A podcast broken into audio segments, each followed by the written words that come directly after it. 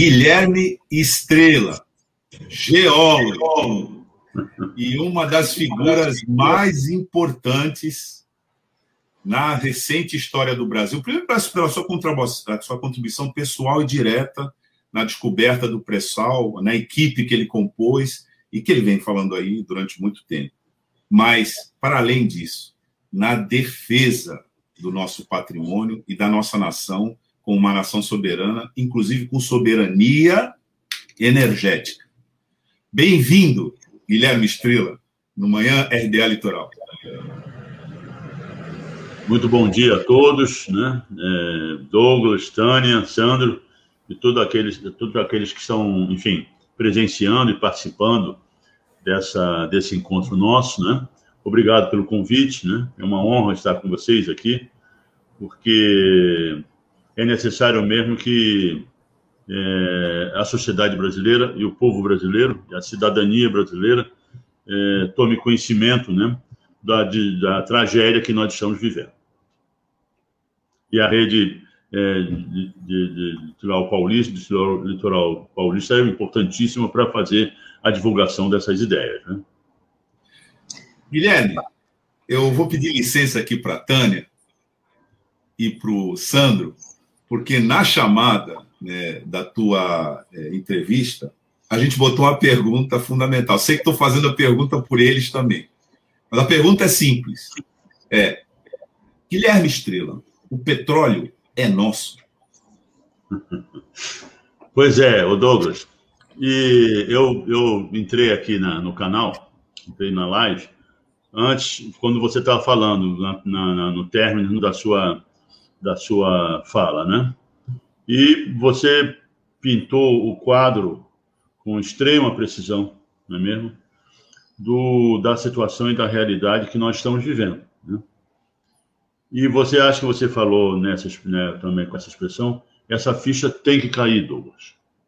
Né? Nós estamos diante de um movimento é, internacional, né, de origem, com origem no grande capital e seu representante geopolítico, que é o governo norte-americano. Né. Nós estamos sendo vítimas e obje, objeto desse movimento para a conquista do Brasil, para a conquista desse que é um dos mais ricos países, países do mundo. Nós somos a quinta extensão territorial Somos, na verdade, somos a segunda quando você junta ao nosso território Amazônia Azul. Só perdemos para a Rússia, que é um país gigantesco. Né? Nós temos, somos o, o, segundo maior produtor de alimentos no planeta. Né? Temos a maior floresta equatorial, que, que produz aí 10% do oxigênio para a atmosfera. Temos o, o território nacional mais bem servido por rios e, e bacias hidrográficas, isso representa água à vontade. Temos os dois maiores aquíferos subterrâneos do planeta, que é o Guarani e o Alter do Chão. Num século XXI em que a água potável é uma, é uma riqueza estratégica para a humanidade, para a sobrevivência da humanidade. Entendeu? Somos um país riquíssimo em minérios. Né? Temos a maior província metalogenética do planeta, que é Carajás e temos boa parte do território brasileiro ainda como a calha norte do Rio Amazonas, é, praticamente muito pouco conhecido sob o ponto de vista geológico, um potencial mineral gigantesco. Né? Temos, é, temos com a descoberta do pré-sal, temos a, que é a maior província petrolífera e gasífera, que a gente muitas vezes é, fala no óleo do pré-sal, mas o óleo do pré-sal é rico em gás, muito rico em gás, e um gás rico também, não é um gás somente para, para utilização energética, é um gás rico em matéria-prima de fertilizantes. Como eu disse, nós somos o segundo maior produtor de alimentos do mundo e um dos maiores importadores de fertilizantes do planeta. Esse, o, o, o, a, a, o gás de pré-sal pode nos dar autossuficiência, não em todos os fertilizantes, mas pelo menos nos nitrogenados, que é uma parte, uma, um segmento importante da nossa, do nosso consumo de fertilizantes, né? E também o gás do pré-sal é rico em matéria-prima petroquímica, que é a parte mais nobre, vamos dizer assim, da utilização do petróleo, que substitui tudo que nós estamos vendo aqui, que vocês estão vendo aí, que tem tintas, tem corantes, tem tudo, nos óculos, nos remédios, na, na, na indústria farmacêutica, enfim. Muito bem. Então, esse país, né, nós estamos, nós temos uma história é, de colonização, não é mesmo? É, que só foi rompida, na verdade, com a Revolução de 30, do Getúlio. Eu estou dando esse, esse, esses prolegômenos, porque é importante que nós, que para mim, pelo menos, que eu, eu tenha uma, uma visão geral né, do que das raízes, de, dos fundamentos, das origens que, que estão nos que são presentes hoje na, na, nessa problemática que a gente vive. Né? O Getúlio tira, na verdade, o Getúlio. É, porque como nós não, temos, não, temos, não tínhamos energia, não participamos da primeira Revolução Industrial na segunda metade do século XVIII, que era com o carvão da Inglaterra e da Alemanha, da França e da Bélgica, que, que, que, transformaram esses países em grandes países do mundo, desde lá. Né? Depois, os Estados Unidos também tinha muito carvão, as 13 colônias exportavam carvão para a metrópole inglesa. Os Estados Unidos fazem a independência, né? nesse ínterim tem a Revolução Francesa, a Revolução Americana, que veio antes, antecedeu a Revolução Francesa, enfim. E como ficamos nós no Brasil, com, com os, nossos, é, com os nossos proprietários, que era a coroa portuguesa, zerado em termos de energia. Nossa energia durante o século XIX inteiro, qual foi? Roda d'água, lenha, tração animal e, o, e, a, e, a, e a energia que construiu o Brasil, o braço escravo não é mesmo? Durante o século XIX inteiro e avançou no século XX e até hoje está por aí, não é mesmo? A nossa é, é, é, enfronhado nas nossas, nos nossos intestinos culturais, não é mesmo? Muito bem. Final do século passamos como um, um, país sem escola de engenharia, sem indústria, sem, enfim, com aquele, com aquele, com aquele sistema escravagista que tinha uma, uma característica interessante, sabe? É, meus amigos. É, e o que eu estou dizendo aqui não é, é, é, Todo mundo sabe disso, né? O, o, o, a Revolução Industrial na Inglaterra, é, nas primeiras indústrias, né, tinha no, seu, no trabalho dos trabalhadores, no, na, na, na, função dos trabalhadores, na verdade, com, a, com os trabalhadores, uma função quase escravagista. Né? Os trabalhadores trabalham 12 horas por dia, seis dias por semana, crianças, mulheres nas fábricas inglesas, aquela coisa toda. Mas tinha uma diferença: que aquele trabalhador era um cidadão inglês. E o proprietário da fábrica sabia que aquele cidadão era um cidadão inglês. Era súdito de Sua Majestade, não é mesmo? Como se chama? Aqui não. O nosso trabalhador era escravo, não tinha cidadania. Essa relação da Casa Grande com a senzala, não é mesmo? Era uma relação de tal forma é, perniciosa e anticivilizatória que o patrão considerava o seu empregado um, um, um, ser qualquer. Não era um cidadão como ele. Ele, patrão, que votava, que tinha direito a escolas, naquela época, né? Tinha direito à presença do Estado brasileiro, né? Não. Quem trabalhava, quem produzia, era um camarada que nem cidadão era. Essa relação, né? Atingia né, essa, essa distorção absoluta, anticivilizatória, né, hedionda mesmo. Né? Essa, essa, essa, essa relação construiu nas nossas classes dominantes, né, na nossa elite, vamos dizer assim, um desprezo pelo, pelo, pelo trabalhador. Né? E pior do que isso, meus amigos, um desprezo pelo próprio trabalho. Trabalhar era uma vergonha. A pessoa que era bem considerada na sociedade não precisava trabalhar. Está entendendo? O trabalho era, era, é, era feito por outros, né? Por, por, por, alguém, por alguém que, inclusive, como eu disse, não era cidadão. Então, temos uma raiz aí nessas relações capital-trabalho e na construção da sociedade brasileira extremamente negativa e perniciosa do seu ponto de vista civilizatório. Esse é um problema. Entre o Getúlio, né, que interrompe aquela, aquela, aquela, aquela coisa café com leite e, e, e agrícola, né? escravagista, inclusive, né? E, e, e traz realmente uma, uma, uma, uma, é, uma novidade e um avanço gigantesco para a organização do Estado brasileiro, trazendo energia na, na, na, na sua base conceitual, considerando que a energia, como historicamente já tinha, já tinha estava comprovado, era a base de, uma, de, um desenvolvimento industrial que era a base, por, por sua vez, de, um, de, uma, de, uma, de um desenvolvimento social da, da, da população brasileira, nas né? relações à indústria grande empregadora, a indústria é que, que promove principalmente ciência e tecnologia, enfim, tudo como todos nós sabemos. Né? Getúlio traz isso. Então, Getúlio não tira o país do século XIX, como muitos dizem. O Getúlio tira o país do século XVIII. Né?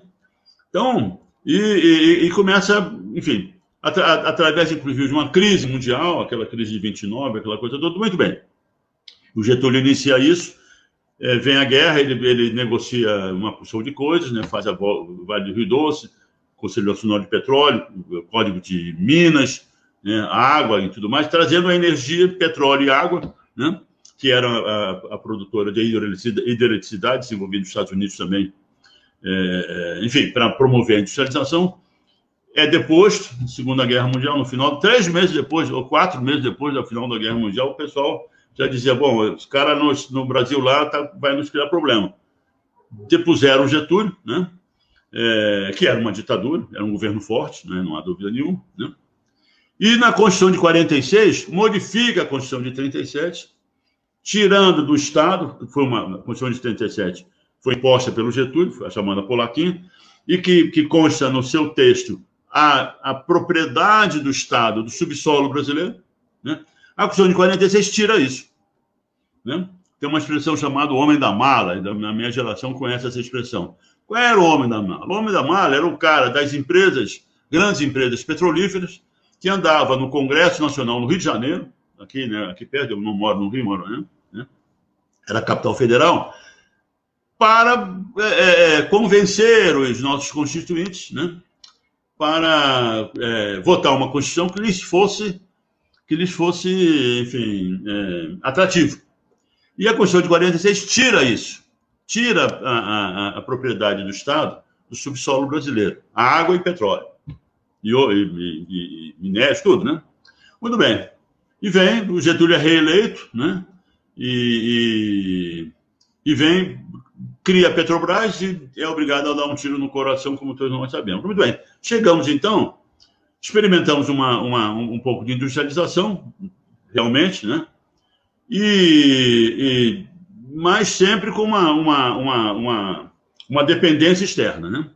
Com o fim da União Soviética, vocês me desculpem eu estar tá, eu tá me, me alongando, mas para mim, se eu, não, se eu não falar isso, eu, eu me sinto, enfim, boiando né? É, no, no, que a gente vai conversar depois. Né? A, a União Soviética termina em, em 81, mas o Muro de Berlim cai, cai em 89, se não me engano, e três meses depois, ou pouco tempo depois da queda do mundo de Berlim, os caras se reúnem em Washington né, e aprovam o, tamado, o chamado é, consenso de Washington. Né? E quem foi isso? É o governo americano, o FMI, o Banco Mundial, né? Quer dizer, toda essa galera é ligada ao capital. Por quê? Com o final da União Soviética, os Estados Unidos acende a, a, a posição geopolítica predominante dominante no, no, no, no planeta, né? Então eles estavam sozinhos. Então, então é, é, escrevem e, e, produzem um, um, os dez mandamentos do consenso de Washington que eu vou me permitir a ler aqui. Disciplina fiscal. Eu, eu, eu chamo a atenção para a gente fazer a correlação que estamos atualmente vivendo, né? Disciplina fiscal. Número um. Quer dizer, acima de tudo, a disciplina fiscal. Redução dos gastos públicos, número dois. Reforma tributária. Quando eles dizem reforma tributária, é destributação, desoneração tributária, claro, né? Juros de mercado, câmbio de mercado, abertura comercial, investimento estrangeiro direto, com eliminação de restrições, né? privatização das estatais, desregulamentação, afrouxamento das leis econômicas e trabalhistas. Não é mesmo? E direito à propriedade intelectual. Então, esses são os dez mandamentos. É exatamente... Parece esse aí é o programa da Ponte pelo Futuro, hein, Guilherme? Mas é claro, é claro, Douglas. É claro, isso é de 1900. Se você considerar o fato que o Paulo Guedes foi aluno lá, né, no consenso é. do Washington, dá para entender que situação nós estamos. Muito bem, muito bem. É isso mesmo, mas é isso mesmo. E talvez seja pior do que isso, Douglas. Depois a gente vai entrar novamente. Bem, e viemos com isso. E, e, e, veio o programa de privatização da, da, da, da, economia brasileira, das estatais, com o Itamar, que privatizou a Siderúrgica Nacional. Então, vem, vem seguindo essas, essas coisas. E, e aí, é, é interessante a gente, a gente conversar sobre isso, que na Constituição de 88, né, a Constituição de 88, restabelece o monopólio estatal da Petrobras, aquela coisa toda com empresas estatais, mas na Constituição de 88 tem dois itens extremamente é, centrais que às vezes passam desapercebidos. Primeiro, ela, ela, ela tem em suas disposições. Eu não sou advogado, eu estou falando como cidadão brasileiro, né? não sou. É, não, não, vou entrar na discussão do mérito dessas coisas, mas ela, um, um, dos, um dos, uma das discussões transitórias é que ela seria revista em cinco anos. Não há nenhuma Constituição do mundo que, que, que, que eu conheça né, que contenha esse item. Esse item na sua essência. Não, essa Constituição é muito legal, é a Constituição Cidadã, do Ulisses Guimarães, aquela coisa toda, mas e daqui a cinco anos ela será revista. Isso é muito item. E o segundo item, também tão muito importante, é o seguinte: reduz o quórum é, especial qualificado para modificação institucional dos históricos dois terços da, do, da, de votos para três quintos. Isso tem uma diferença de 10%. Num congresso de 500, de 500 deputados, são 50 deputados. Então ele diz: olha, vai ser revista daqui a cinco anos e não vai ser preciso aquela, aquele quórum tão é, é, rigoroso que a Constituição, que historicamente prevalecia nas Constituições brasileiras. Serão somente três quintos, não é mesmo? Muito bem. Isso vem. E, efetivamente, é, é cinco anos depois, há a revisão constitucional, tá entendendo? E aí vem, entra o Fernando Henrique Cardoso. Quando entra o Fernando Henrique Cardoso, que é o, é o, é o cara que. É, é o governo que rascunha a ponte para o futuro. Não é mesmo? Rascunhou a ponte para o futuro e aí passa o trator. Né? Só não, só não privatizou a Petrobras por causa daquele negócio da Petrobras, aquela coisa que foi feita e houve um, um no Senado esse negócio estourou e ele não conseguiu é, é, privatizar a Petrobras, mas quebra o monopólio estatal do petróleo, abre o monopólio estatal né, para os interesses é, é, estrangeiros. Muito bem. E viemos, até que, é, é, por uma, uma, uma, uma contingência, inclusive internacional e tudo mais, o, o povo brasileiro elege o Lula. Né? E, e, o, e o governo, e o nosso, os nossos governos começam a, a, a, rever essa coisa toda e caminhar naquilo que era possível. que a gente tem que lembrar é o seguinte: nós, nós, eu digo nós porque eu participei com muita honra do governo, desse governo, né? É, é, é nós é, é, ganhamos o governo, mas não o poder no Brasil. O poder brasileiro nós não tínhamos. Né? Esse poder brasileiro que da, do consenso de Washington, do, da, da, da, revisão constitucional, da quebra do monopólio, né? da, enfim, da, das privatizações, né? da abertura do mercado. Esse, esse, esse poder, não, não, nós não mexemos nele, ele, ele, porque tínhamos a consciência de que, se mexêssemos, Getúlio deu um tiro do coração porque mexeu. Né? Primeiro foi deposto lá, depois deu um tiro no coração. O Jango foi deposto, não é mesmo? Então, é, a, a, história mostra que quando a gente, quando um governo brasileiro entra no, no que realmente é, é, é, importa, né? que, é, que é a área de poder, eles passam o trator. E foi isso que aconteceu, não é mesmo? Foi exatamente isso que aconteceu. E, só para terminar essa primeira, esse primeiro papo, e essa e essa, é, é, essa situação, é, esses fatos absolutamente vergonhosos, que nos humilham, que nos depreciam perante o mundo como sociedade organizada, como Estado democrático de direito, o que aconteceu nesse negócio dessa área da Lava Jato, não é mesmo? Isso é uma vergonha, quer dizer, rasgaram tudo, rasgaram tudo. Primeiro deram um golpe de 2016. Não é mesmo? Então, aí, aí a gente sente o poder. Aí esse poder que sempre mandou no Brasil liga o seu Caterpillar, né? E vem tratorando tudo. Não tem Constituição, não tem lei, não tem processo penal, não tem vergonha na cara, isso é que é a verdade. Não tem, não, não, não tem a, a, a, a civilidade da cidadania brasileira, tá entendendo? E passa o trator e dá nessa coisa que nós estamos aqui. Aí eu entro na sua, na sua, para terminar também, né? Eu entro na sua observação, o Douglas, sobre o Paulo Guedes. E eu recomendo também até aqui nota, recomendo, recomendo não, eu cito dois artigos muito recentes. Um do jornalista Marcos, de Oliveira, no Monitor Mercantil, né? e outro da jornalista Maria Luísa Feitosa, no Le Monde Diplomatique. Nesse, aliás, vou citar também uma outra, uma, outro, uma outra pessoa, que é o Ricardo Berzolini, ex-deputado, ex-presidente do PT. Né? Vou começar pelo Ricardo Berzolini, depois eu vejo aqui. O Ricardo Berzolini disse há uma semana, dez dias atrás, uma coisa que, que, que me, me, me, me tocou pela clareza né? e amplitude do que ele disse. O Ricardo Berzolini disse, disse o seguinte: nós não estamos sob um regime neoliberal, nós não estamos sob um regime liberal. Por isso que eu me lembro do negócio do Paulo Guedes que você falou, né, Douglas? Não estamos no regime. O, o Paulo Guedes não é um liberal, como todo mundo está dizendo, né? Ah, o cara é um liberal. Essa coisa. Não, o Paulo Guedes não é um liberal, meus amigos. O Paulo Guedes é um fundamentalista. Está entendendo? Ele não, o liberalismo é outra coisa, faz parte da evolução do capitalismo, mas esse cara é um fundamentalista, né? Ele não tem, ele não, ele, ele, ele não ouve, ele não, não, não, não considera é, críticas ou observações, e ele é um fundamentalista desde sempre. Então, é, o Berzoini disse isso, né?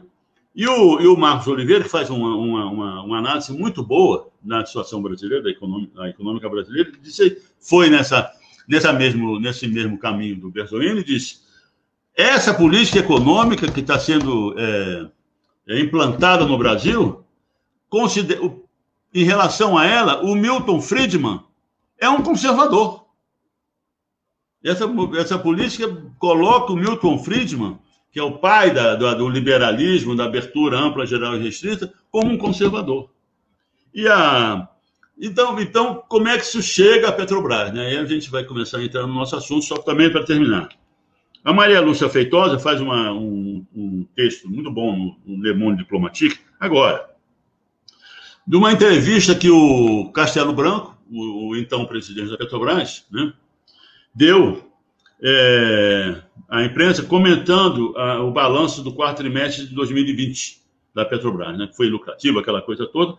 E o, e, e o, o, o Castelo Branco, é, os repórteres é, é, pediram informações sobre detalhes do, do balanço, e o Castelo Branco, presidente da maior companhia estatal brasileira, não é mesmo? A mais importante é, companhia estatal brasileira, ele me sai com essa, aspas. Nenhuma empresa privada do mundo revela detalhes de sua política comercial. Esse é, é, é o que nós estamos vivendo.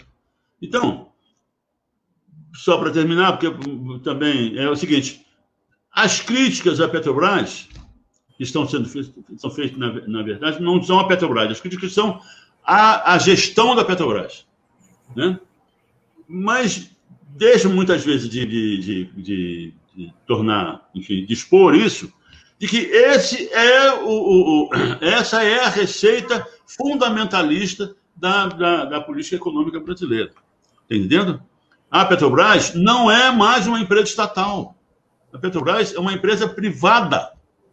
E não é uma empresa privada, porque a diferença entre capitalismo industrial e capitalismo financeiro é que o capitalismo financeiro ele, o, o, o, capitalismo produtivo, industrial produtivo, ele precisa do trabalhador para produzir, né? E tudo mais. O trabalhador financeiro, o capitalismo financeiro, não, não precisa do trabalhador.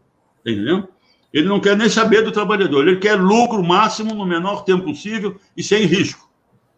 Essa é a Petrobras. A empresa, a Petrobras é uma empresa privada do, do, com, que defende e pratica o capitalismo financeiro.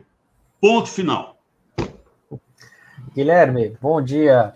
É uma satisfação estar ouvindo você, essa tua explicação aqui, muito importante.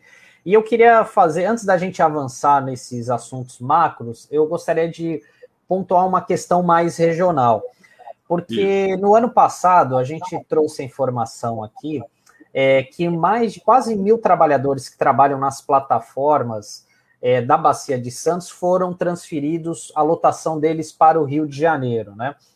E eu queria saber, na tua avaliação, se você acha que está havendo um movimento da Petrobras para voltar a concentrar as atividades novamente no Rio de Janeiro, que é só para a gente fazer uma breve contextualização. Eu lembro até de outras entrevistas que eu fiz com vocês e explicava, né, que no final do Fernando Henrique, né, do, da gestão do Fernando Henrique, basicamente a Petrobras só olhava para a bacia de Campos. A bacia de Santos era praticamente esquecida, era só Merluza, salvo engano, né, que tinha uma pequena produção ali. E foi uma grande vitória política aqui para a região, é, a, a, instalação da unidade de negócios aqui em Santos, né? Na época estava competindo com o Niterói. E eu queria saber isso de você. Você acha que é, essa unidade de negócios aqui, é, aqui de Santos está com os dias contados? Enfim, você acha que isso realmente vai voltar a haver uma concentração maior dessas das atividades da Petrobras no Rio de Janeiro? Importante, que faz parte, quer dizer, essa pergunta nos leva a considerar é, a ponta a ponta dessa linha, né? Que nós, sobre a qual nós estamos falando. Então é o seguinte: essa visão é, rentista e financista da, da Petrobras como que virou, na verdade, uma, um banco. A Petrobras hoje é um banco, não é uma indústria, não é uma empresa industrial. A Petrobras é um banco. Diz o seguinte: ela, ela, ela exige o seguinte: primeiro, como eu falei, lucro máximo, no menor tempo possível e sem risco. No setor petrolífero brasileiro, que, que teve a Petrobras no governo Lula, né, como é, protagonista principal, porque essa foi a grande medida e, e decisão política do governo Lula, né? É retirar a Petrobras da, da bacia, só da bacia de Campos, que estava, estava, estava concentrada no governo Fernando Henrique, que por, por uma, uma, uma questão já financista, de gestão financeira, somente financeira, retirar, é, retirar dessa, desse apequenamento que o Fernando Henrique é, é, submetido, é, submetido pelo Fernando Henrique, a, companhia, e, e disse à empresa, transmitiu essa empresa, com muita clareza, com muitíssima clareza, o governo Lula, logo em 2003. Petrobras, você é uma companhia, uma empresa estatal brasileira, você tem que estar presente em todo o Brasil, não é mesmo? E, e recuperar a sua, o seu protagonismo na indústria petrolífera, no setor de petróleo e gás natural. Até porque, não só pelos, pelos, pelo aspecto político, né? de ser uma empresa de Estado, Estado brasileira, com, com, com governada, é, dirigida pelo Estado brasileiro, com visão nacional, né? até porque está na, na origem da própria companhia, da própria Petrobras, mas é porque você é a empresa mais competente que tem no Brasil sobre exploração, produção, transporte, refino e distribuição. Não é mesmo? Tem 50 anos, né?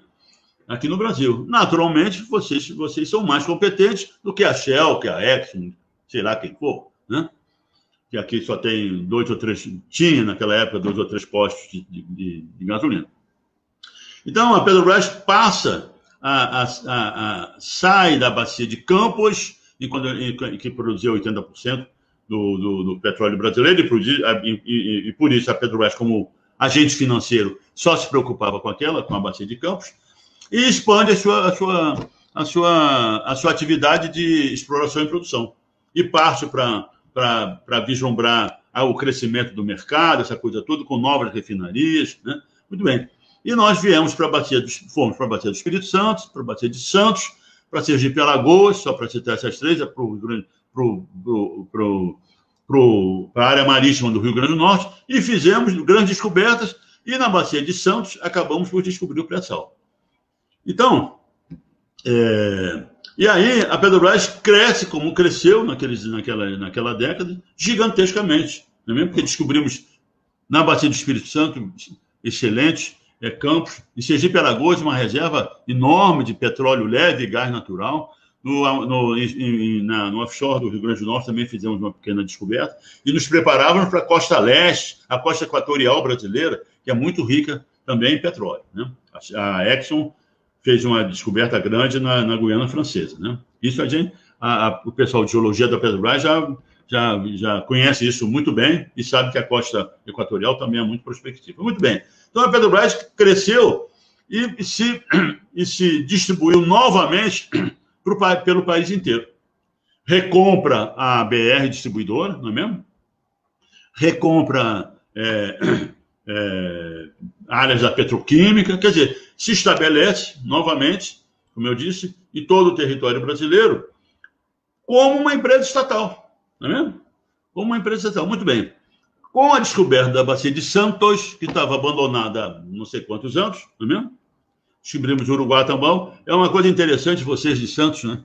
A gente, nós cariocas, eu sou carioca, nós carioca até temos um certo ciúme de vocês aí em Santos. Porque a bacia de Santos, veja só, a bacia de Santos, que é, um, é, uma, é, uma, é uma entidade geológica, né? começa em Cabo Frio. Né? Começa aí. Né? Até Cabo Frio, a bacia de Campos, do norte para o sul. Até Cabo Frio, a bacia de Campos. E a bacia de Santos começa em Cabo Frio. Começa aqui no, entre nós, cariocas, né? É onde começa a bacia de Santos. Tanto que o, o pré-sal está em frente a Copacabana, a Barra da Tijuca. Se você andar ali 300 quilômetros, vai dar no pré-sal. Não está em frente de vocês daí de São Paulo. Muito bem. Então, aí essa, essa bacia, que é a maior bacia no, no, no marítimo brasileiro, está ah. Guilherme, Oi. É, na verdade, pelo menos alguma coisa a gente é grande, né? Porque a bacia, a bacia de Santos começa como você falou no Cabo Frio, vai embora aqui para o litoral sul. Vai até, vai até Laguna, em Santa Catarina, né?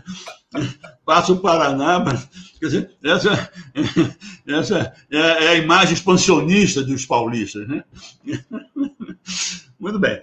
Então, e bacia, essa, essa grande bacia estava abandonada. Tinha um campinho lá com Merluda, como você falou, Santo, né? Estava abandonada. E aberta aos interesses da. da, da, da o setor estava aberto para as empresas estrangeiras né? explorarem. A Shell fez um furo, deu um, um furo onde é um, a, a, acumulação de Libra, não, não sei qual é o nome atualmente, aliás, depois tem um comentário sobre isso, é, e parou o poço no meio do sal. Não teve, não teve é, é, a ousadia, né? a, a, a competência né? É, para atravessar 2 mil metros de rocha salina parou o poço e deixou embaixo 10 bilhões de barris. 10 bilhões de barris, né? E, não, e abandonou a área que depois foi, foi entrou na seção onerosa, né? É o campo de acumulação de libra com 10 bilhões de barris. Então, essas empresas também, elas, elas vinham para o Brasil, inclusive, isso é, é histórico, quando acabou, terminou o monopólio, elas a Petrobras comprava os blocos, elas compravam também. E elas esperavam a Petrobras correr o risco exploratório, se descobria, elas estavam ali, como, como eu disse, verdadeiros corsários no, no mar territorial brasileiro, esperando uma oportunidade para dar o bote. Está entendendo? É, são corsários porque são ligados a seus governos, né? como eram os corsários, diferentes piratas, né? que eram freelancers. Né? Muito bem. Então, a Bacia de Santos, a Bacia de Santos estava ali. E nós com a orientação, repito, com a orientação direta do governo Lula, da presidenta, da, da depois presidenta Dilma, ministra da Energia, nós expandimos e viemos a, a, a, a descobrir o pré-sal.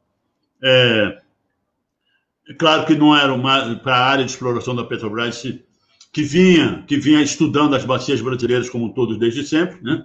Quer dizer, a descoberta do pré-sal foi produto de uma decisão política, é verdade, mas baseada na competência da companhia de 50 anos de formação de pessoal, de, de, de em alto nível. A Petrobras tem uma, uma capacitação é, científica e tecnológica na área de produção, de exploração e produção, mas na área de refino também, nas outras áreas também. É uma empresa que, né? Investe pesadamente na formação dos seus quadros técnicos, né? E descobrimos o pressão. Descobrimos o pressão e dentro, quando a gente assumiu, sabe, Sandro? Só para eu vou responder a tua pergunta, né? Quando a gente, a gente assumiu em 2003, tinha fechado o distrito de Itajaí, em Santa Catarina, e a, e a área do Espírito Santo estava, já estava com os dias contados, a, a unidade de Vitória, né? As, as, as áreas terrestres, né? É, do Rio Grande do Norte, Sergipe, Alagoas e, e, e Bahia, também estavam sob um, um regime de, de esvaziamento, porque realmente precisava de investimentos com grande risco exploratório, e era um banco, já na, antes do o Fernando Henrique já transformou a, a Petrobras num banco, num banco, até quis dar o nome de Petrobras, né, com aquele Rachistu e tudo mais, muito bem. Então já era, era, quando entra o Lula, desfaz esse esquema. E nós, novamente, retornamos, repito, como uma empresa estatal, retornamos a, na área de exploração e produção, e nas outras áreas também, a ocupar o nosso espaço em todo o Brasil. E descobrimos é, é, é, Santos, como eu falei, e dentro dessa aquela política nossa, não do Fernando Henrique, instalamos a, a unidade de Santos. Está entendendo? Porque dentro da nossa concepção, a concepção de uma empresa estatal, não é centralizar em alguma cidade, é justamente ao contrário. A empresa estatal tem que estar no território brasileiro. Então, nada mais justo do que para na, na área de, em toda a área, mas eu estou falando sobre a área de exploração e produção. Nada mais justo porque em que havendo uma atividade, um programa exploratório de médio e longo prazo numa determinada área, você cria lá uma, uma unidade, né? Que esteja diretamente ligada àqueles objetivos e por isso muito mais comprometida em termos de, de dedicação horária, inclusive, a, a perseguir aqueles objetivos daquela, daquele local, não é mesmo? Então, recuperamos, a, a, a re, reinstalamos a unidade de Itajaí, interrompemos o processo de esvaziamento da bacia do, da, do Espírito Santo, de Vitória, é, é, reforçamos e retomamos a atividade exploratória na Bahia, em Sergipe Alagoas, no Rio Grande do Norte, e criamos a, a, unidade Santos diante da descoberta da maior província petrolífera dos últimos 50 anos. Não, não, que não, não, tinha que ter, por parte de uma empresa estatal, uma atenção especial, está entendendo? É localizada numa, numa, numa, numa cidade que, que apresentasse as condições mínimas né, para você, é, é, é, enfim, instalar ali uma, uma importante unidade operacional nossa. E foi o que fizemos na bacia de, de, de, com a cidade de Santos, não é mesmo? E, e confesso, não é confesso, eu reconheço que tivemos sempre uma excelente relação com a prefeitura de Santos, né? com o prefeito lá, com o secretário de Desenvolvimento Econômico, gente, enfim, né? independente de partidos que eles pertencessem ou, não, tivemos uma excelente é, relação com ele. E aí foi. Né? Muito bem. Essa mesa, os caras viraram essa mesa. Transformaram, como eu disse, transformaram a Petrobras num banco. E aí, companheiro, aí é o seguinte: é, primeiro você tem que abandonar qualquer, unidade, qualquer atividade, qualquer investimento, qualquer operação que não dê o lucro do seu, dos seus melhores ativos. Ah, para aplicar essa palavra ativo, que eu não gosto desse negócio, dessa palavra ativo, mas é, é, é uma moda, né? E não há ativo, ô Tiago, ô, ô Sandro, não há ativo mais atrativo, mais lucrativo do que um campo de pressão. Os portos do pré-sal são extremamente produtivos, mundialmente produtivos, mais do que o da Arábia Saudita. Imagina. Entendeu? E dentro do mercado do mercado brasileiro não há melhor oportunidade de lucro de lucro imediato sem, sem qualquer risco do eixo Rio São Paulo no, no que respeita a refino. Esse é o filé mignon, né? Muito bem. Para isso, você não precisa de unidade na Bahia, no Espírito Santo, em Natal, em Itajaí, em Macaé. Macaé tá, tá, acabou Macaé, tá entendendo? É, em Santos, em lugar nenhum do Brasil. Você só vai ficar com os campos do pré-sal. E alguns de campos, enquanto os grandes, enquanto é, é, são poucos, na base de campos, né? E, e, e com pressão, e, e, com o eixo de, de refino Rio-São Paulo, você não precisa dessas unidades. Você pode concentrar tudo no Rio de Janeiro, onde é a sede da companhia, onde a companhia tem um big no edifício, né? E é isso, isso daí. E o seguinte, e isso aí vai ser é o melhor negócio financeiro do mundo. Tá entendendo? Então, é, eles, estão, eles estão sendo extremamente competentes nesse, nesse aspecto. Fecha tudo, vende tudo que não seja, cuja lucratividade e, e, e risco não seja igual ou semelhante aos, aos campos de opressão. Tá entendendo? Não vou me preocupar com o empregado. Pessoal de Mataripe lá são empregados e fazem greve. Não, não quero mais saber disso. E em relação às relações trabalhistas, a mesma coisa. Está entendendo?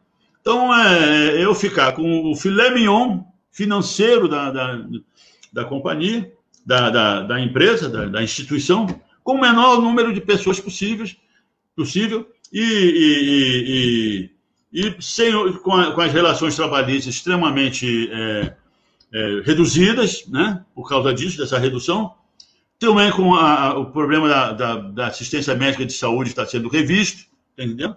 E o problema da PETS também vai, caminha para privatização, esse é, o, esse é, o, esse é o, a finalidade é, terminal deles. Então, a unidade de Santos entrou nessa, tá entendendo?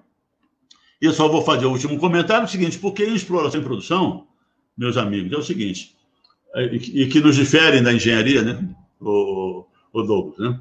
É o seguinte, exploração e produção, é, o pessoal conta né, que quando dois geólogos concordam, é, certamente. Ah, não, desculpe, né? Ah, quando dois geólogos concordam, ambos estão errados. Essa é a piada. Né? E quando, quando entra um terceiro, é, é uma possibilidade remota que esse terceiro esteja certo. Então, a geologia e a exploração, a atividade exploratória, que é grandemente intensiva em, em investimentos, em, em, investimento financeiro, né? ela carrega um risco inerente, né? a sua própria essência. E nada melhor do que você ter, unidade, ter um grupo de, de geólogos, intérpretes né? de geologia, na área e outro no Rio de Janeiro. Eu tenho uma história de 50 anos na Petrobras como geólogo, e isso sempre foi uma, uma, um modelo muito inteligente de você diminuir os riscos, os riscos exploratórios. Que enquanto tinha a galera lá pensando na unidade, tinha outra galera no Rio de Janeiro pensando. E esse pessoal tinha que discutir essa coisa toda. Isso é, é, é, é produzia uma, uma, um crescimento, uma evolução muito significativa no conhecimento geológico. Tá entendendo? Então, é, a, além das, das, das, das, da faceta operacional, que é importante que você tenha uma, uma unidade próxima, inclusive para atender e tudo mais, para se preocupar operacionalmente com, a, com, as atividades, você ter, seu ponto de vista geocientífico, né? É, essa, essa, esse, não, é, não digo conflito, mas essa diferença de interpretações que enriqueceria, enriquece muito a, a interpretação geológica. Então, isso tudo acabou. Essa coisa toda acabou, ô Sandro, não é mesmo? Guilherme, Eles só vão... para ficar claro, se a gente Isso. não tiver uma mudança de política a curto prazo, é, a, a unidade de negócios aqui de Santos está com os dias contados. É, Santos, vou aproveitar para pegar aqui um, um, um, pedaço da tua pergunta pelo seguinte. Você tem dito, Guilherme, dentro desse contexto que o Sandro apresenta, que a gente vai ter que, se quiser voltar né, a ter a Petrobras, a gente vai ter que tomar medidas de caráter político é, muito, vamos dizer, determinadas. E você Sim. conta né, a sua experiência é, quando você trabalhou no Iraque. Né? Isso, isso. O que, o que se passou lá no Iraque, que você isso marcou muito você, né, com relação a essa essa, essa, essa, na verdade, essa relação entre Estado e empresa, que trata de é, riquezas minerais ou, enfim, ativos, palavra que você não, não inclusive critica, e que podem servir para uma soberania energética. Então, aproveitando essa pergunta do Sandro, é, e diante de tudo que você expôs, Isso. como é que você avalia a reversão desse quadro que transformou a Petrobras numa é, peça do capital financeiro internacional. Como é que você avalia? Muito bem. É é, isso? Isso mesmo. Porque, vamos lá. Douglas e, e, Sandro, e os nossos, Tânia e os nossos ouvintes que estão participando. Energia. Né? O pessoal do MAB, do Movimento Atingidos pela Barragem, energia não é mercadoria. Energia não é mercadoria. Está entendendo? Energia é a base de, um, de, de, qualquer projeto nacional que tenha o desenvolvimento industrial, científico e tecnológico né? na sua, no seu escopo, no, nos seus objetivos qualquer projeto de, de, de desenvolvimento nacional soberano, não é mesmo? E nós, como eu falei, nós sempre fomos capengas de energia. Então, sempre dependendo e tudo mais, até que descobrimos o pré-sal. O pré-sal dá ao Brasil a base energética suficiente, e isso participou da. O governo, os nossos governos foram extremamente é, claros e, e, e, decisivos, concretamente decisivos nesse, nesse, nesse particular, entender isso e transforma o pré-sal, aprova o novo marco regulatório do pré-sal, colocando a Petrobras como, como operadora única, porque é operador. Ah, porque esse negócio da operadora única foi a primeira coisa que caiu lá com, com aquele projeto do Serra, né? Se negociou, ah, vai perder, então é, dá à Petrobras a, a, a, a condição de é, escolher se quer ser operadora ou não. Por que, que é operadora única? Por que eles foram em cima? Por que, que eu recebi o cônsul norte-americano dizendo, diretor, mas as nossas empresas querem participar da operação aí, do pré-sal, essa coisa toda, diplomaticamente, claro, era um jeito, né? né? E... Mas por que, que houve a grande pressão contra a operação única? Porque é o operador único, o operador que decide engenharia, tecnologia, equipamento, tudo. Né? Os outros, e apresenta a fatura e os outros pagam. Né? Então, o pré-sal era a grande oportunidade de nós, efetivamente, é, uma companhia integrada de energia, como nós éramos, né, prover o país de uma base energética, de uma base energética no que respeita a combustíveis fósseis, né, segura, é, de, a, a longo prazo e a preços baratos, a preços que não nos interessavam, quanto é que o petróleo está no, no, exterior? Por quê? Nós estamos autossuficientes, temos um país para desenvolver. Nós temos que botar o menor preço possível para esse país desenvolver com a indústria nacional. O, o, o marco do pré-sal veio garantir né, o conteúdo nacional. Então, Douglas, isso tudo estava dentro de um contexto de um projeto de país, de um projeto soberano de país. Né? Muito bem. Mas do outro lado da mesa, onde está o, tá o poder mesmo, né? e está a inteligência, muito por sinal, né? Bom, esses caras passaram do limite, não é mesmo? Esses caras passaram do limite e temos que resolver essa parada, não é? E isso em, em termos é, que nós utilizamos, não, não, não, não, não sou um professor universitário, mas temos que resolver essa parada, não é mesmo? E deu no que deu. E temos que resolver essa parada aí, isso é que todo mundo conhece. Aí criaram o tal de lawfare, né? rasgaram a Constituição, passaram por cima do contrator e deu, e, e deu nisso. Só que tem o seguinte, aí vou responder a tua pergunta, Douglas. É o seguinte, aí, não, vamos fazer isso tudo mais, agora só que tem o seguinte, em 2018 tem uma eleição, meus amigos.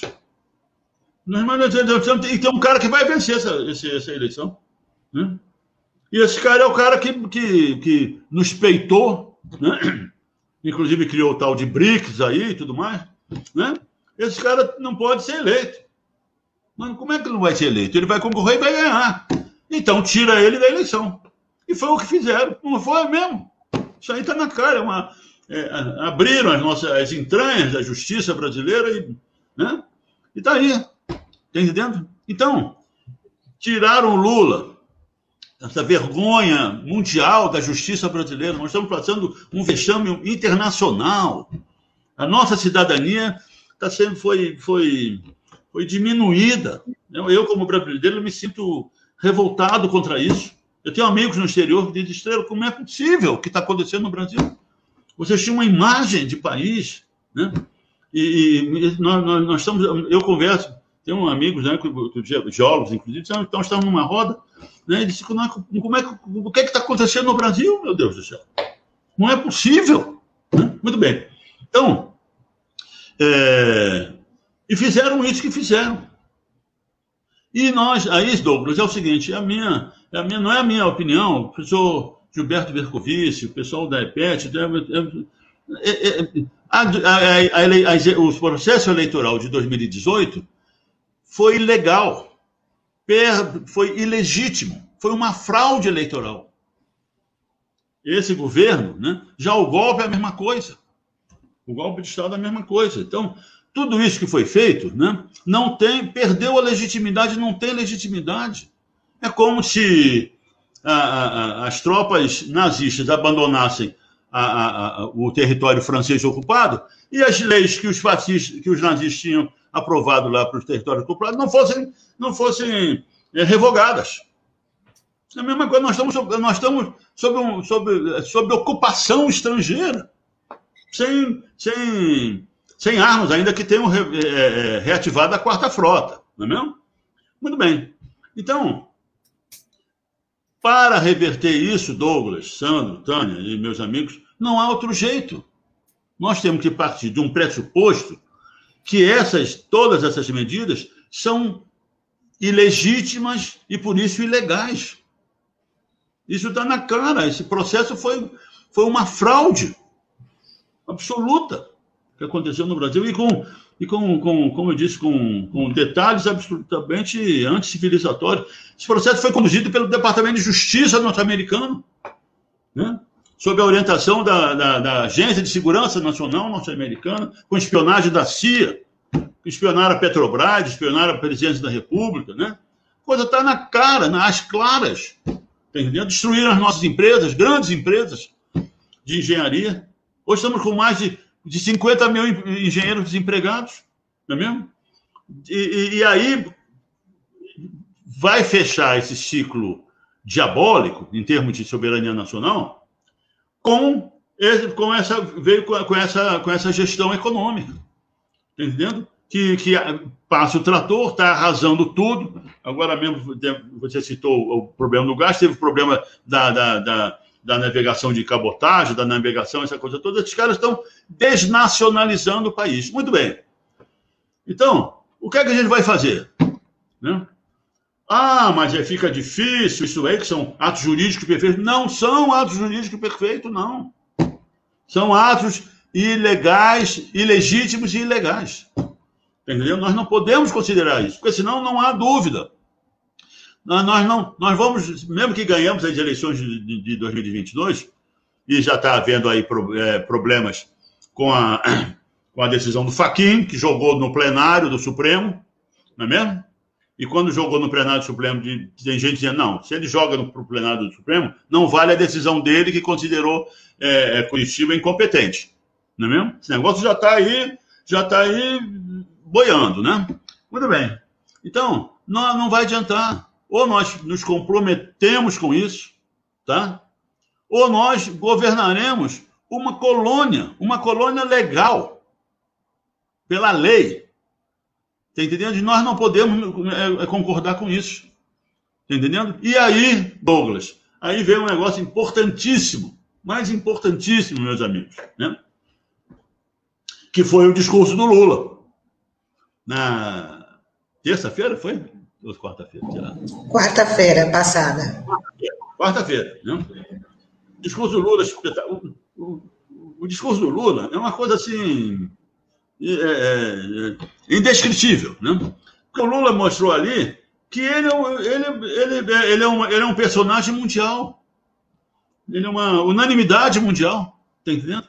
Então, foi um discurso histórico, como já estão dizendo, foi o, o mais importante discurso da, discurso da história do Brasil, por um líder brasileiro, né? É, identificado com o seu povo, com as, os, os, os, os cidadãos mais representativos do povo brasileiro, como nós sabemos que o Lula é, né, meu? Um negócio assim, né? Muito bem.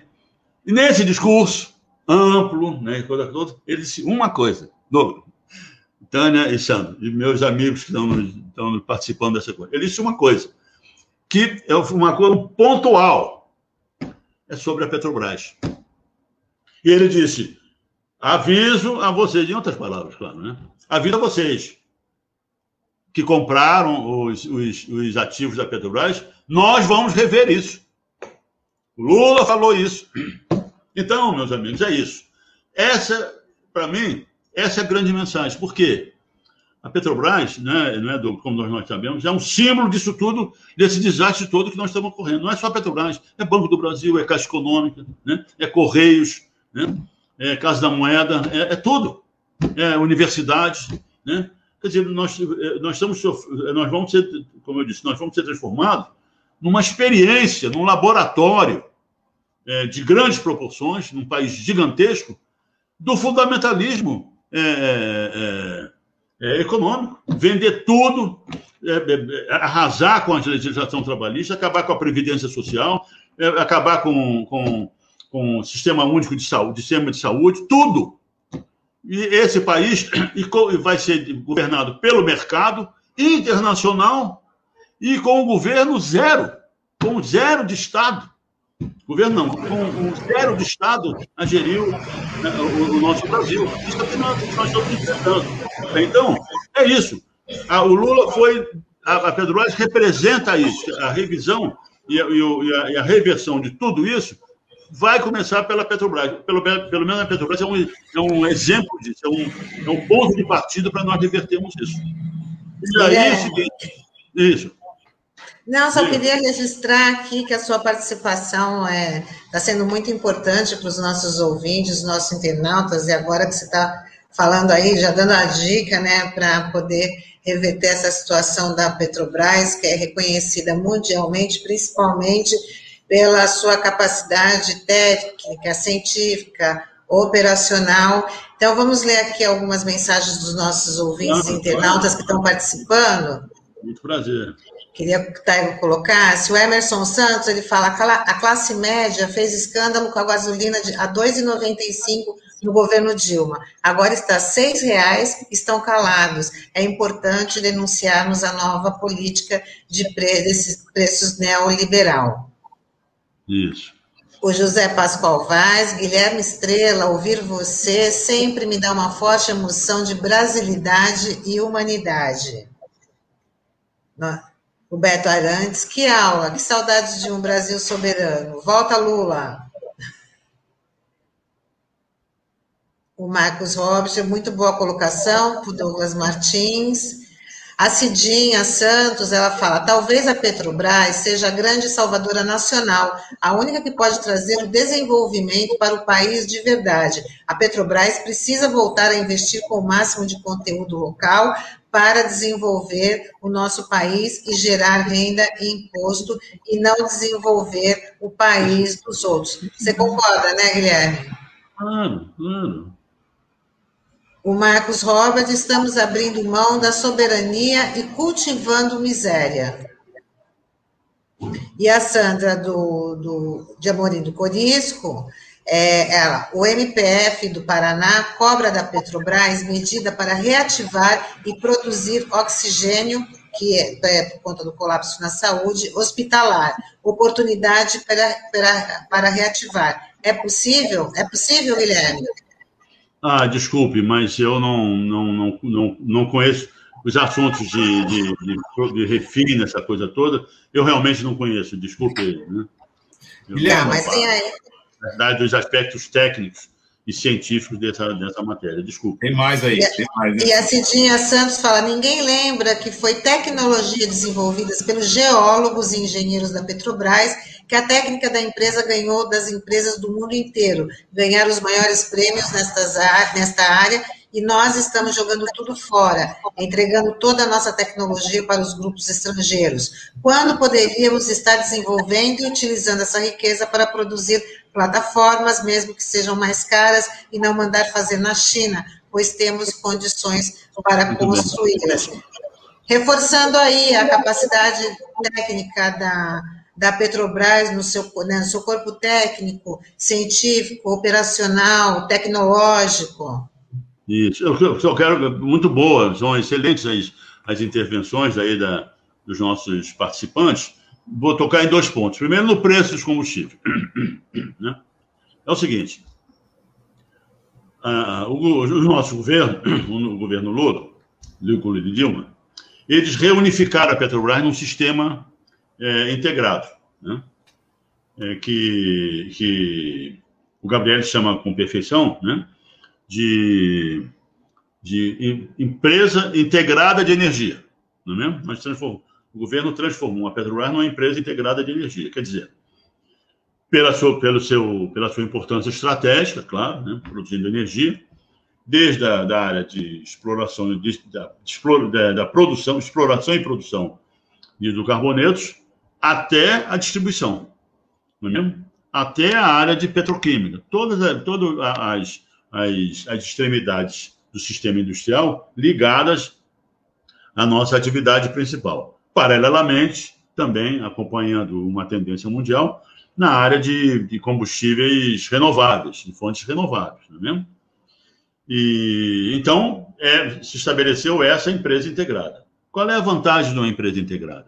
É porque ela é uma corrente de elos é, interligados, claro, e presos uns aos outros, e no que, que, que, que, que depende para a sua sustentação a longo prazo da rentabilidade de todo o sistema. Não é mesmo? Quer dizer, não é da rentabilidade de um elo por elo, porque esse é, esse é esse modelo aí que, que, que esquartejou a Petrobras, né, que vendeu, inclusive, parte importante desses erros. Né? Então, é, é o seguinte: é, é, essa, essa estrutura por elos integrada é, é chamada pelos economistas como um sistema anticíclico, quer dizer, não depende dos ciclos da economia que nem sempre atingem todo o sistema. E atingem uns elos, outros elos não, essa coisa toda. E isso, quando, quando um elo está ligado ao outro, no final das contas, compensa. Né? Compensa e garante a sustentabilidade a longo prazo. Não é mesmo? Então, com a descoberta do pré-sal, né, que, que produz é, é, óleo e gás a preços muito baixos, mas muito baixos, é, e mesmo com a, já, já com, a, com a, a bacia de Campos, né, o governo administrava os preços finais ao, ao, ao consumidor. Por quê? Preço de combustível, claro, todos nós sabemos, faz parte de uma política pública de controle da inflação, de desenvolvimento social, essa coisa toda. É um negócio é, de, uma, de, uma, de uma dimensão muito grande, do ponto de vista social e econômico, não é mesmo? E com uma empresa, uma empresa que distribui em todo o Brasil. Quer dizer, o preço da gasolina é, na, num posto aqui do Rio de Janeiro era o preço da gasolina lá em Benjamin Constant na fronteira com a Colômbia. Era o mesmo preço. Você vai ver o preço para levar um litro de gasolina para Benjamin Constant, o custo que o custo que isso tem. Mas custava o mesmo preço de um posto de gasolina em frente à refinaria de, de Paulínia. Né? Então, essa é a gestão integrada do sistema. E nessa, com, com, a, a, a, com os grandes campos da Bacia de Campos e com os, as de governo do pré-sal, não interessa quanto é que está o preço no, no, mercado internacional. Nós não vamos. Só interessa para isso na, quando nós tivermos excedente de exportação. Né? Mas para abastecimento no mercado brasileiro de energia, que é um fator estratégico para o desenvolvimento científico, tecnológico, industrial brasileiro, né? Não vai nos interessar o que está lá fora. Nós podemos ofertar energia barata. Nos Estados Unidos, na, na passagem do século XIX para o XX, é, é, os Estados Unidos produziam 3 milhões de barris por dia, com gasolina baratíssima. Foi isso que, que, que explodiu a, o, o, poder industrial norte-americano. É a mesma coisa do, do, do, carvão na Inglaterra, o carvão barato, e nos Estados Unidos também. Quer dizer, você, é, é, o Estado, o país, a sociedade explorava os seus bens naturais em seu próprio favor. Está entendendo? E isso era, é, é, é a função de uma empresa estatal. Então, ah, porque é, é, muitas vezes o, a Petrobras vendeu o petro, a gasolina, os combustíveis no Brasil mais barato que o preço internacional. É isso, meu amigo. Não, nós, nós somos autossuficientes, temos que ver é o desenvolvimento nacional. Não é seguir o, o, o, consenso de Washington que, que, que, é, que, que nos atrela ao mercado internacional. Não, pelo menos energia nós somos autossuficientes e, no, no conjunto energético e não tem essa de de, de, de, de levarmos em, em consideração a, atual, a, no, no, na, no momento atual a transição energética, temos que pensar na transição energética, mas o Brasil, né, No Brasil temos a, melhor, a mais bem equilibrada é, matriz energética em termos de fósseis e renováveis. Então, é isso aí. Agora, quando você tem essas condições absolutamente privilegiadas no mundo econômico e no, no, na, na dimensão econômica internacional com respeito a petróleo e gás natural, você vai se submeter a variações no, no, mercado internacional? Não, você mete lá no, no, consumidor o menor preço possível, a cada momento, o menor preço possível. E não, Guilherme, não, é, dia desculpa te cortar. É, e como, emendando nesse assunto, como é que você vê essa questão desse preço do gás de cozinha, né? Que é um, é um item que é essencial na vida das pessoas, mas a gente está voltando à era paleolítica aqui, né? As pessoas estão fazendo fogueira em casa, enfim, né? Como é que você vê essa situação aí? Mas é, é, mesmo, é isso mesmo, Sandro, ô, ô, Sandro, é isso mesmo. Quer dizer, não, o gás de cozinha tem que ter preço internacional. Tá entendendo? Tem que ser igual ao, a, ao, ao, a um país que importa gás. O preço internacional isso é um absurdo. Inclusive, você citou muito bem. O gás de cozinha, especialmente, né? é um, é, um, é, um, é, uma, é um energético, é, uma, é, um, é um suprimento energético absolutamente básico né? para a economia é, familiar, para a economia doméstica, pra, não é mesmo? E, e muito importante para a indústria também, né? Para a indústria também. O gás de cozinha a 80, 90 reais, isso é um absurdo é, total. Tá entendendo? Nós. nós já está 100 em Santos, dependendo do hein? lugar. Já está 100. Não, eu, eu, é, 100. Eu li, eu, li, eu li, não sei onde que a gasolina. Estão vendendo gasolina a quase 10 reais. 9,88 aí, não sei, no caso do Brasil. É isso. Quer dizer, o país, o país virou um. Virou uma, uma esbórnia total. Não temos coordenação, não temos governo. Tá entendendo? Aí, esse é o plano do Guedes, né?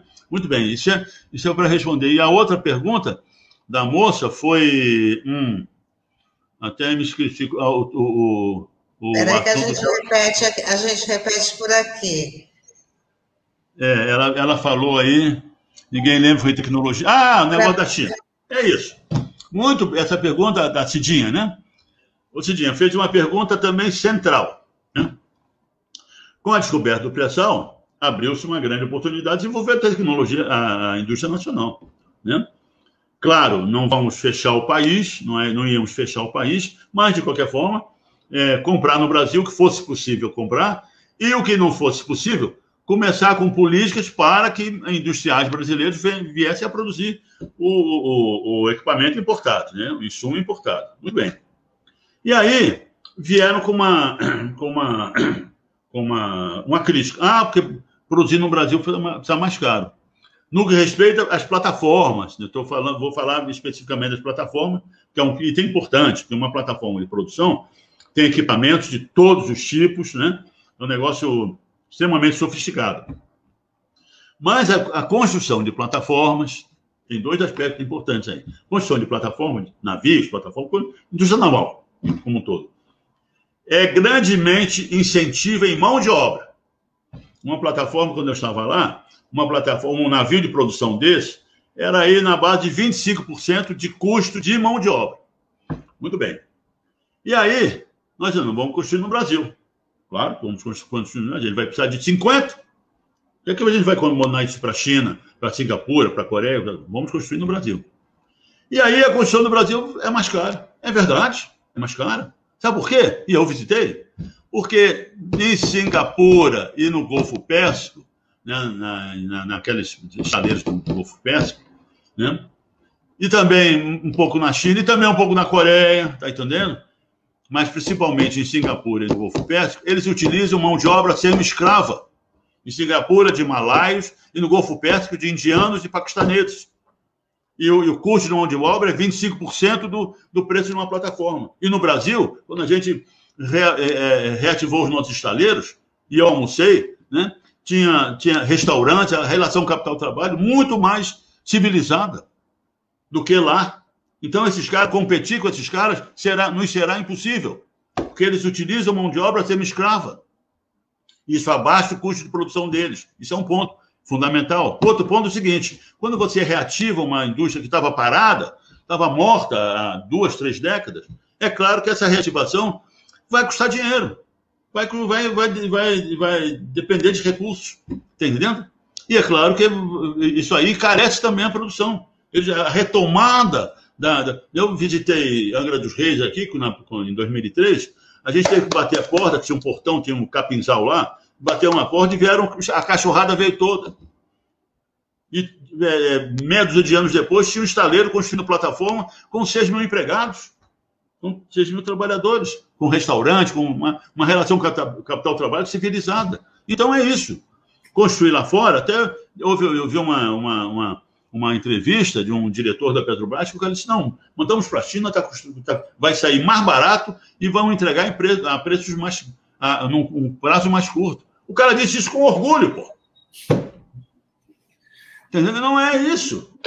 Guilherme, eu é. queria, queria aproveitar essa, essa, essa tua, esse trecho aqui da tua, da tua fala, até porque a gente já está encerrando e eu vou pedir para depois que você concluir essa pergunta, você também já é, dê aí suas palavras finais. Mas, é assim, você participou, e eu quero recuperar isso para quem, quem nos acompanha pelo rádio, na 93.3 FM, e também para quem nos acompanha aqui pelas plataformas digitais. Nós estamos falando com Guilherme Estrela, que tem, como ele disse, né, uma experiência de décadas né, como geólogo da Petrobras, e que fez parte do time que descobriu né, e viabilizou o pré-sal. Né? Então, a importância do Guilherme é uma importância da experiência histórica pessoal e da visão, como a gente acompanhou aqui, de nação que ele tem e que é, qualifica muito essa entrevista. E uma passagem importante, que é isso que eu quero te perguntar, se deu com a imprensa brasileira, quando nós descobrimos os poços do pré-sal, particularmente na sua atuação aqui, no que você já falou, na bacia expansionista paulista, bacia de Santos, né? E a imprensa desdenhou. Né? Primeiro disse que não era isso, segundo disse que era isso, mas o petróleo era de má qualidade, depois disse que não, o petróleo pode até ser é, é, refinável, mas a Petrobras não tem condições técnicas de fazer prospecção a esse nível da camada pré-sal. Então, vários momentos de questionamento que a imprensa teve. Então, eu te pergunto: essa relação da nossa imprensa né, com é, os nossos pesquisadores, com a nossa ciência e com os nossos profissionais comprometidos com a soberania nacional, é, ela, no episódio do pré-sal, foi pautada de uma forma muito, no mínimo, questionável. Eu queria que você comentasse isso, que você, essa experiência que você viveu, né, e o papel da informação e da comunicação dessas é, conquistas para o nosso povo e como isso repercute no quadro que você colocou aí da falta de percepção do que realmente está acontecendo conosco. E aí já pedia para você é, ir também, depois disso, concluindo a tua é, é, essa entrevista nossa, que já pelo, pelo nível que a gente coloca aqui, é muitíssimo importante aqui na RBA Litoral. Então, porque é, são as comunicações né, é, que, que levam informação e levam informações que fazem o leitor, o cidadão, refletir né, sobre aquilo que está acontecendo na sociedade, sobre a sua. Né, no município, no estado, no país e no mundo, né? Então as comunicações são extremamente importantes, né? Porque é parte da formação de cidadania, uma cidadania verdadeira e, e baseada em fatos reais, né? Em análises, é, enfim, consistentes, né, da realidade, né? Muito bem. E o que acontece no Brasil? Ah, só para terminar, e não é por, por outra coisa, né? Não é por outro motivo, né? Que o que, o que, que as ditaduras sempre fazem em todo mundo é proibir as pessoas de se reunirem. Né? Eu fiz parte da, da direção da Sociedade Brasileira de Geologia na ditadura, né? e, e tínhamos um, um, uma sede ali no centro da cidade, e de vez em quando a gente tinha notícias que agentes de segurança e tudo mais, porque como não, não tínhamos liberdade de discutir política em partidos políticos, com liberdade, né, meu? discutir partidos, partidos, em partidos políticos, ou em organizações, ou em, em, em, em encontros políticos, a sociedade, pelo menos a sociedade na, na área de técnico-científica, discutia política nas suas associações profissionais, é científicas profissionais. Muito bem. Então, a informação é fundamental. Né? E hoje nós estamos vendo. Né? E os grandes meios de, de, da imprensa brasileira, não é mesmo? Os grandes meios. Quais são os grandes meios da imprensa brasileira? É o Globo, é o Estadão, a Folha, o pessoal lá de, da RBS tudo mais. Quer dizer, essa, essa estrutura gigantesca de informação que monopoliza, essa que é a verdade, que, que monopoliza, e, e, pelo menos até muito recentemente, né, a, a informação que chega ao cidadão comum. Então, esse pessoal constrói as opiniões do cidadão comum de acordo com seus interesses. E quais são os interesses desse grupo de, de, de, de pessoas e de suas empresas? São os interesses daquele poder que a gente se referiu há pouco que manda desde sempre no Brasil. Não é mesmo? Ah, essa grande imprensa é, é, é, é uma ferramenta desse poder na, na conscientização e na formação da cidadania brasileira. Não é mesmo? Então, não podíamos e não poderíamos esperar dessa imprensa, dessa grande imprensa brasileira, dessa grande mídia, desses conglomerados de mídia brasileira, senão outra, outra, outra, outro posicionamento, que não fosse o de menosprezar diante, diante de uma, um, um fato é, é, gigantesco do ponto de vista mundial, extremamente é, é, importante sobre o ponto de vista da economia, né? Da, da economia, da energia é, é, mundial, que foi a descoberta do pressão. Eles tinham que bater em cima. Então, a, é, bater, bater em cima dos fatos e das pessoas. É? Né? Então, a, a, foi a, a, descoberta do pré-sal foi considerada, não, isso aí é isso, é isso é foguetório desse governo, essa coisa toda. Quer dizer, pessoas que, profissionais do jornalismo, que se rebaixaram a essa, a essa indignidade, né? de, de, de serem porta-vozes né? de interesses anti-brasileiros. Está entendendo? Muito bem. E, e, é, quando descobrimos o campo de Mexilhão, uma importante é, jornalista e colunista do Globo, disse: não, é, não tem gás aí, não é, o nome não devia ser Mexilhão, devia ser Mexilinho. Não é mesmo? Então, e o, o campo de Mexilhão é o maior campo de gás do Brasil. Então, é, é uma coisa, inclusive para mim, como cidadão brasileiro, constrangedora. Porque a gente vê a grande mídia que tem tem a responsabilidade de uma grande mídia, construíram grandes empresas, do ponto de vista tecnológico, do ponto de vista de, de enfim, de equipamentos, de cobertura. São grandes empresas, muito competentes, mas se, pre se prestam e estão alinhadas a, esse, a, a interesses anti-brasileiros. Não é mesmo? Isso, e não só isso está na cara de todo mundo.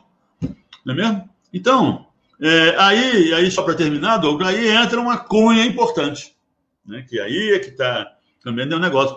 Foi a revolução, a terceira revolução industrial, a primeira foi do, do carvão, a segunda do petróleo, no, no, final do século XIX, e a terceira, a revolução da eletrônica, na década de 70, que se abateu, que se abateu não, se é, foi aplicada de, de, uma forma ampla, geral e profunda nas comunicações.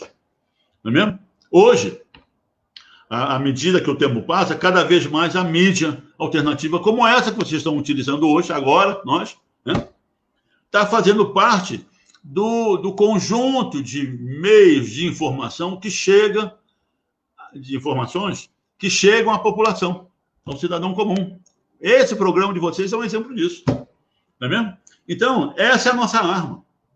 Né? A arma, a arma de, de, de, de para refletir o, o, e para constru, construir, refletir o verdadeiro pensamento da cidadania brasileira, como cidadãos desse país. Como disse, é um grande país. Nós não somos um pequeno país, nós somos um país riquíssimo.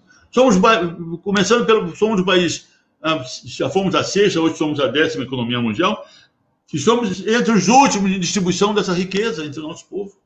Né? Foi o Lula, que, o governo Lula, que tirou 35 milhões de brasileiros da fome, e nós éramos dos maiores é, produtores de alimentos do planeta. e tínhamos 35 milhões de brasileiros passando fome. Então, isso tem que mudar. Não é mesmo? Então, é, é, é, essa, essa é a grande mídia nossa. Né? Mas, como eu disse, com muita satisfação, eu estou vendo, eu com 80 anos de idade, eu, eu tô, é um privilégio para mim ver essa revolução, porque é a comunicação que muda as pessoas. Não é mesmo? É, o, o, cara lá na Alemanha, no, no século XV, que descobriu os tipos móveis, né? Pô, esse cara mudou o mundo, cara. Né? 100 anos, mesmo 100 anos depois houve a reforma. Né? Depois veio o iluminismo, veio a Revolução Francesa, o mundo mudou com os tipos móveis lá do cara. Né? Pra, né? A primeira, a, a, no final do século, no final do século XV, tinham mais de mil impressoras é, é, na Europa, botando os livros, né? Como se fosse uma internet da, naquele tempo, né? mudou o mundo. A primeira impressora brasileira né? veio no século XVII, eu acho, no início do século XVII, com os holandeses para Olinda. Mas logo depois teve a Batalha dos Guararapes, tomamos os, expulsamos os holandeses. Sabe o que, é que fizeram com a impressora? Puseram no navio e afundaram na, na, no mar. Né? Então, é isso. A comunicação é, é uma arma absolutamente gigantesca, né? central da democracia. Por isso, e, e, e, dá, e, e, permitir que o cidadão comum se expresse, como nós estamos fazendo agora, inclusive com os nossos é, espectadores. Então, para terminar, eu quero agradecer muitíssimo a Guilherme, honra. Guilherme, eu vou, vou te interromper mais uma vez antes de você ah, terminar. De 0 a 10, qual foi o peso da Petrobras no golpe de Estado de 2016? E aí você termina. Sete. Sete. Se não, se não por aí. Sabe porque, qual foi o outro? Sabe qual foi o outro? Os outros três ou quatro? O BRICS. Foi Petrobras e BRICS. Porque o BRICS, meus amigos, o BRICS, uma, uma, iniciativa do governo brasileiro, do presidente Lula, né? do governo brasileiro, o BRICS, nós íamos participar da formação de um segundo polo geopolítico mundial de, de extrema importância, sob o ponto de vista econômico, social, né? ambiental, essa coisa toda. Né? E isso, é, o, o, grande poder não ia conviver com essa, não podia admitir que, esse, que essa iniciativa é, desse certo. Agora as coisas estão mudando, porque a China está efetivamente né, surgindo aí, mas de qualquer maneira, naquela época, eu, novamente, minha, o meu palpite é sete é, pré-sal, sete ou seis pré-sal e, e três a quatro de BRICS, né, que foi também fundamental para essa, os caras disseram, não, é, passaram dos limites, vamos derrubar esse troço todo. Não podia deixar de fazer essa pergunta para você, mas você já ia encerrando, por favor. Não, é, pois é, muito obrigado, eu me sinto extremamente honrado de participar dessa, desse encontro com vocês, né? nesse, nesse veículo que, que efetivamente é um veículo democrático, essa coisa toda, para fazer é, chegar às pessoas. E a minha, a minha, a minha mensagem é o seguinte: é, vamos continuar lutando né, para uma democracia cada vez mais participativa, né, é, que é, isso os meios de comunicação permitem, a, a, a tecnologia né, da, da comunicação permite, né, eletrônica, né, e para construirmos um Brasil que seja justo, igualitário, é, distribuir, a nossa, distribuir a nossas redes, democrático e retomar um Estado democrático de direito, é? Que nós estamos, nós estamos sendo atacados e que tem, só para terminar, eu não podia deixar de reconhecer, e que tem em dois advogados paulistas uma, uma, uma frente é, de batalha absolutamente extraordinária, espetacular, que são os advogados Cristiane Valesca Zenin Martins, né? que estão prestando ao Brasil um, um, um serviço à cidadania brasileira, um serviço absolutamente extraordinário, junto com outras pessoas, é claro, né? mas que, sob, sob o ponto de vista do Estado Democrático de Direito, esse casal de advogados está honrando a cidadania brasileira. Parabéns a eles. Muito obrigada, Guilherme Estrela, geólogo, ex-diretor da, de produção e exploração da Petrobras. Obrigada aqui pela participação com a gente, pela, pela mensagem dos, dos nossos internautas, né? A gente teve aqui hoje uma verdadeira aula, né? E você está uhum. convidado a voltar novamente. Ah, estarei aí à disposição. Muito obrigado. Tá Obrigada. Tchau. Tchau a todos. Tchau. Tchau.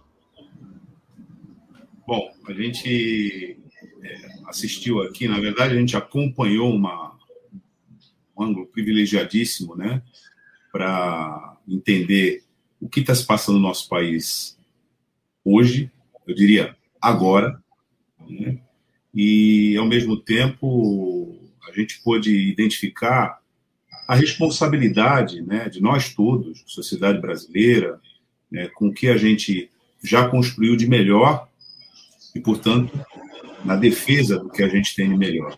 E, sobretudo, também a responsabilidade dos profissionais de comunicação, dos órgãos de imprensa, em informar adequadamente né, a sociedade sobre o que está se passando. E Guilherme Estrela fez parte né, do time que descobriu o pré-sal. Não é pouca coisa. Né?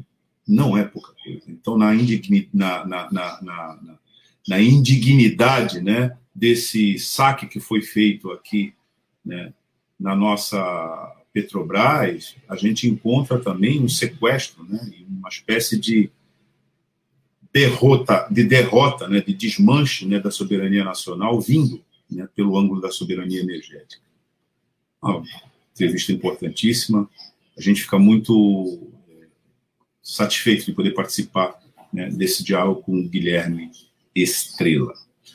Bom, a gente já está encerrando, né, Tânia, a nossa edição do Manhã Brasil Atual Litoral de hoje, né? Estamos quase invadindo o horário do Olavo Dada, mas ainda dá tempo de já falar. Tá que, ali. Que, é, que é daqui a um minuto o Olavo Dada já entra com o som da praia, de tarde tem o Marcos Canduta, às, é, às duas da tarde com o Tarde RBA Litoral. Agradeço a audiência, a interação, a participação é, dos nossos ouvintes, dos nossos internautas, e a gente está de volta amanhã. Obrigada. Ouçam o som da praia, acompanhem o nosso querido é, Olavo Dada, que está assumindo aqui, já está embarcando, né?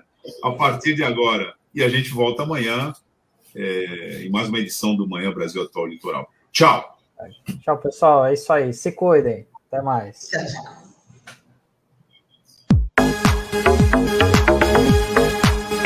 A Rádio Brasil Atual Litoral é uma realização da Fundação Setaporte, apoio cultural do Sindicato Setaporte.